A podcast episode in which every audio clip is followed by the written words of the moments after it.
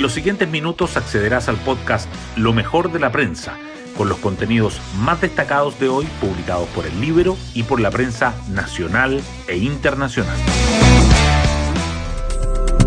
Muy buenos días, hoy es viernes 21 de abril de 2023. Soy Matías Zamora y este es el podcast Lo mejor de la prensa producido por el Libero. Al menos unas 10 veces la palabra acuerdo estuvo presente en el discurso que el presidente Boric dio en la ENADE ayer en la mañana. Los avances que Chile necesita son posibles si salimos de nuestras trincheras y logramos acuerdos que pongan en el centro lo mejor para el país, fue una de sus frases, y sus palabras podrán ponerse a prueba con el anuncio que el mandatario hizo anoche en cadena nacional al presentar la Estrategia Nacional del Litio, que incluye la creación de la Empresa Nacional del Litio y asociación público-privada con un importante control estatal. Hoy destacamos de la prensa. Estrategia Nacional del Litio apunta a que el Estado ingresa a la operación del Salar de Atacama. El presidente Boric anunció en cadena nacional el plan que impulsará su gobierno y que contempla cinco ejes, incluyendo la Empresa Nacional del Litio y la asociación con privados en nuevos desarrollos, aunque con participación mayoritaria del Estado. También encarga a Codelco negociar con los actuales operadores del Salar de Atacama, SQM y Albemarle para asociarse en la extracción del yacimiento, el mayor del mundo en reservas conocidas.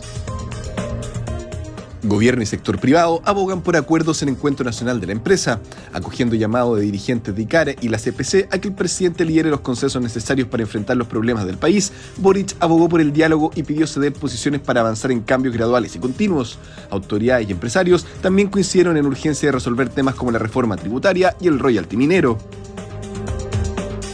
Los desafíos del nuevo ministro de la SECPRES en el Congreso y en la moneda. Parlamentarios concuerdan en que el éxito de la gestión del ex senador Álvaro Elizalde en la SECPRES dependerá de que logre habilitar el diálogo con los diputados, pues la Cámara suele ser un escenario más difícil para los ministros que el Senado. Elizalde también enfrentará retos dentro del comité político. La convivencia con las secretarias de Estado de Apro Dignidad será el principal.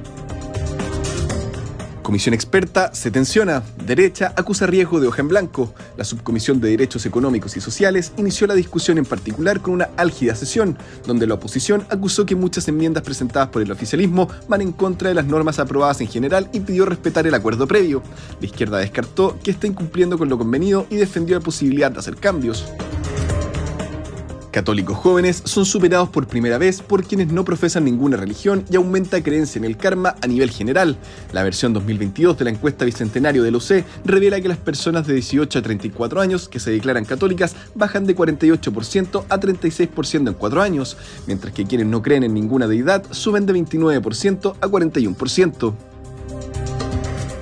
Durante este año, al menos 5 comunas y casi 20 establecimientos han suspendido clases por narcofunerales o balaceras. La decisión adoptada por las autoridades de Calama este miércoles se ha transformado en una constante ante hechos violentos. Senadores de RN enviaron carta a ministros de Interior y Educación pidiendo tomar medidas. PBI encuentra tres cadáveres en Curacaví. Dos corresponden a personas secuestradas en 2022. El hallazgo forma parte de la investigación a banda criminal dedicada a secuestros extorsivos, por la cual 12 ciudadanos extranjeros se encuentran detenidos desde noviembre. El tercer cuerpo sería otra víctima del grupo.